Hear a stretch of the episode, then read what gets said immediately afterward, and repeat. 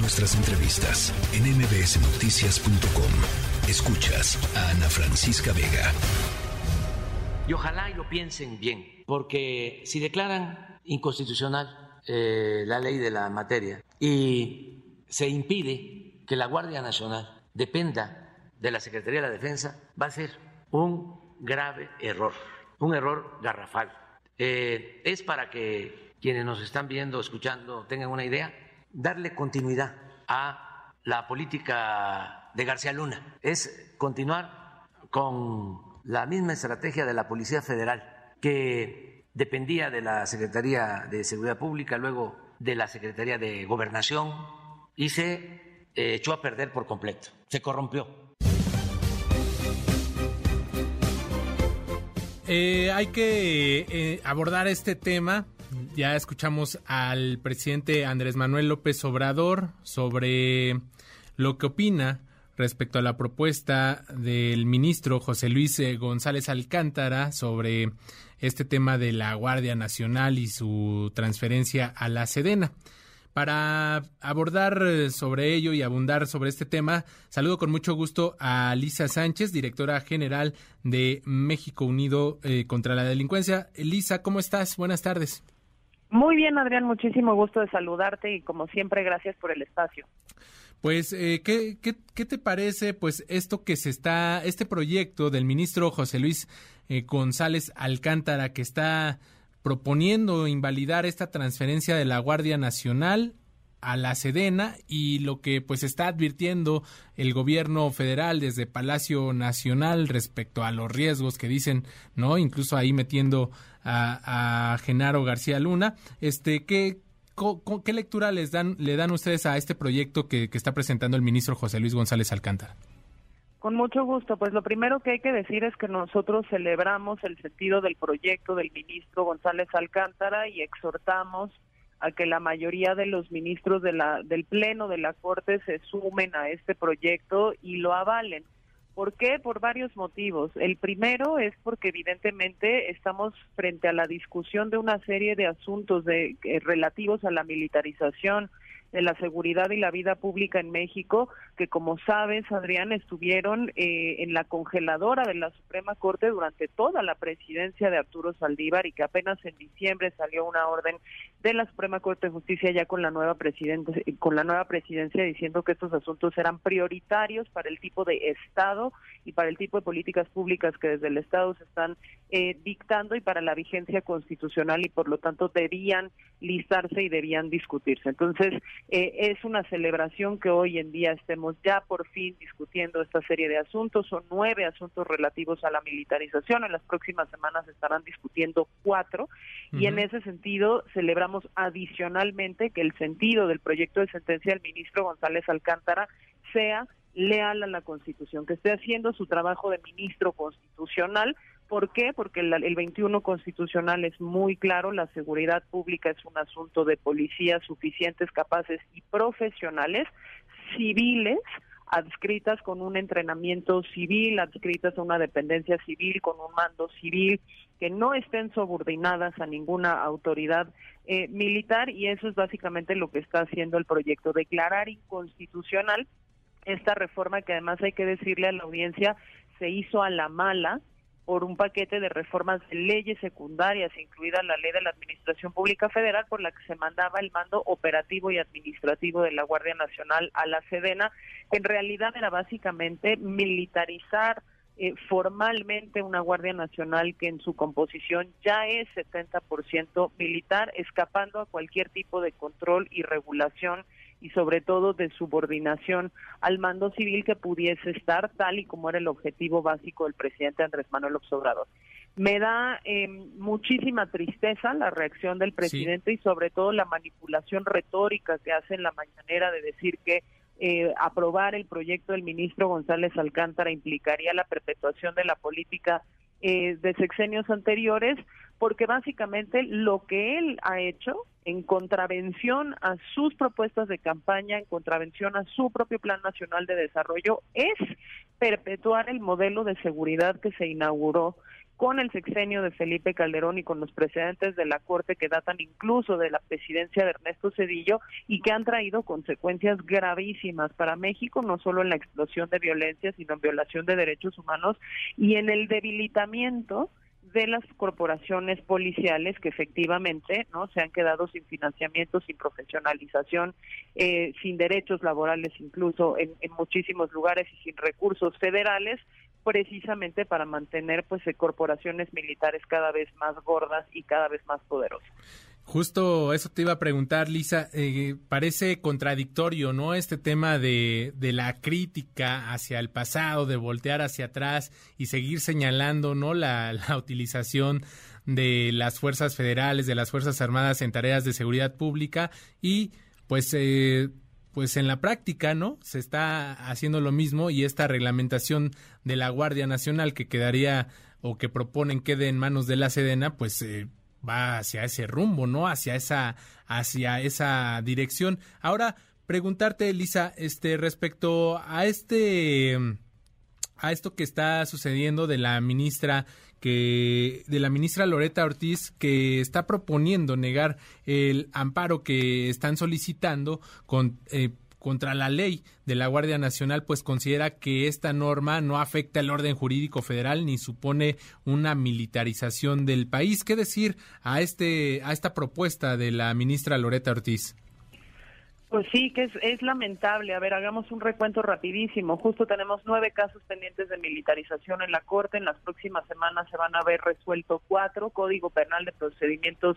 eh, más bien Código Militar de Procedimientos Penales, que acaba su discusión en los próximos días. Luego viene la acción de inconstitucionalidad sobre el, el traslado del mando operativo y administrativo de la Guardia Nacional a la Sedena. Y luego viene un amparo que promovió México Unido contra la delincuencia en contra de la ley secundaria de Guardia Nacional, que es una de las cuatro leyes reglamentarias de la reforma constitucional por la que se creó la Guardia Nacional en 2019. Primera cosa que apuntar, se va a discutir después esta ley secundaria de 2019 eh, que la reforma que mandó a la Guardia Nacional a la Sedena en 2022, es decir, vamos vamos en un orden eh, distinto y el proyecto de la ministra Loreta, a diferencia del proyecto del ministro González Alcántara, es eh, lamentable. Y es lamentable por tres motivos muy rápidos. Primero, porque nosotros lo que impugnamos con este amparo de, la, de, México Unido contra la delincuencia en contra de la ley secundaria de Guardia Nacional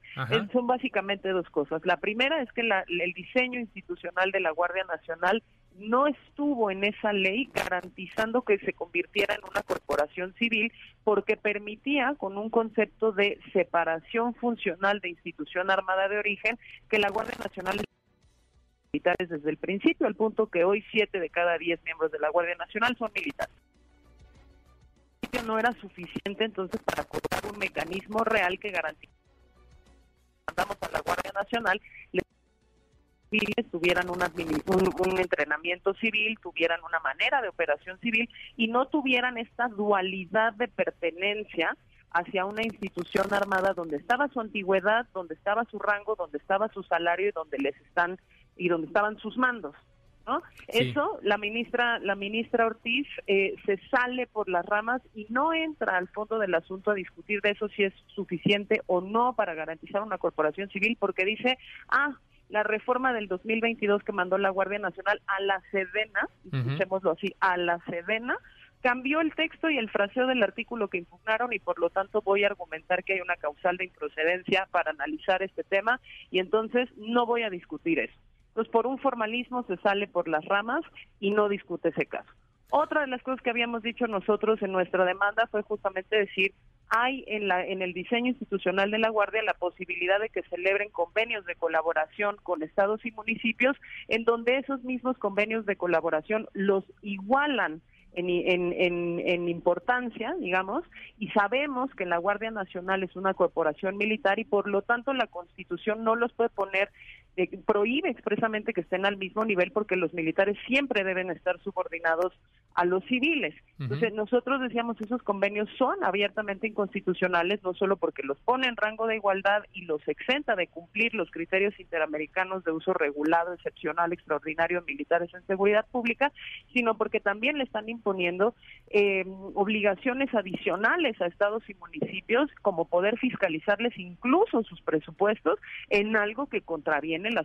no, digamos este principio de subordinación de militares a civiles. Ah, pues la ministra Loreta nos dice eh, en, una exposición de 1.500 páginas que como la crisis de inseguridad es tal, eh, se, se, se, justifica que por la inseguridad existan estos convenios de colaboración, nos manda las definiciones de la RAE sobre qué significa colaboración y nos dice son constitucionales porque se necesitan sin entrar nuevamente al, al, al, fondo del asunto. Y finalmente nos dice que no va a otorgar el amparo porque ya entrando al fondo del asunto, pues una de las cosas que nosotros dijimos, porque es un amparo en revisión, es decir, estamos impugnando la sentencia de un juez de distrito en primera instancia, sí se agotó la exhaustividad de la revisión de todo lo que ustedes propusieron desde la primera instancia y entonces, por lo tanto, les digo, no amparo y la sentencia eh, viene en contra. Es una vergüenza este, este proyecto y hay que decirlo así con todas sus letras porque la ministra Ortiz está repitiendo el esquema de la ministra Esquivel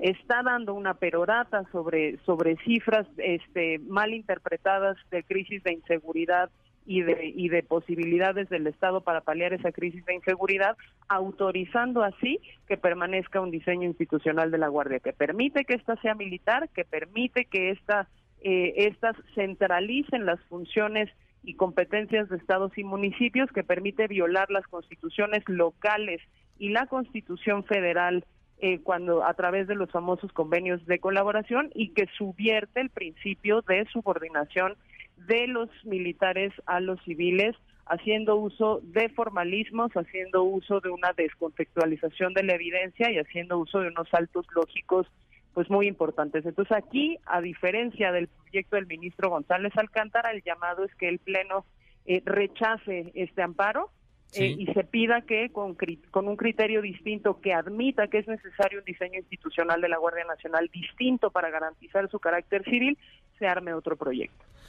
Lisa, pues eh, muy interesante este, estos puntos que nos planteas y cómo, y cómo lo resumes. Ya, ya nada más, entonces, para, para cerrar esta charla, te, te preguntaría, porque hay algo que ella señala y te lo pongo entre comillas como inexacto sobre el argumento que, que plantean de acuerdo a los artículos 88, 89, 90, 91 y 92 de la Ley de la Guardia Nacional, que este cuerpo centralizaría las labores de seguridad, implicando así una militarización del país y una subsecuente vulneración al Sistema Nacional de Seguridad Pública. Dice ella,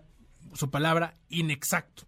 inexacto. Sí, e, eso es, eso es, ese, digamos, como ese análisis que ella hace compete específicamente de lo que nosotros decíamos de los convenios de colaboración que terminan poniendo en relación de igualdad a militares y a civiles, porque ella lo que está haciendo es anular el análisis de que hoy en día la Guardia Nacional está compuesta eminentemente de militares, no entró justamente al fondo del asunto de que no están separados realmente de sus corporaciones militares de origen y tampoco entró al fondo del asunto de ver que efectivamente cuando estos convenios le imponen obligaciones adicionales a los estados y a los municipios, como obligarlos a pagar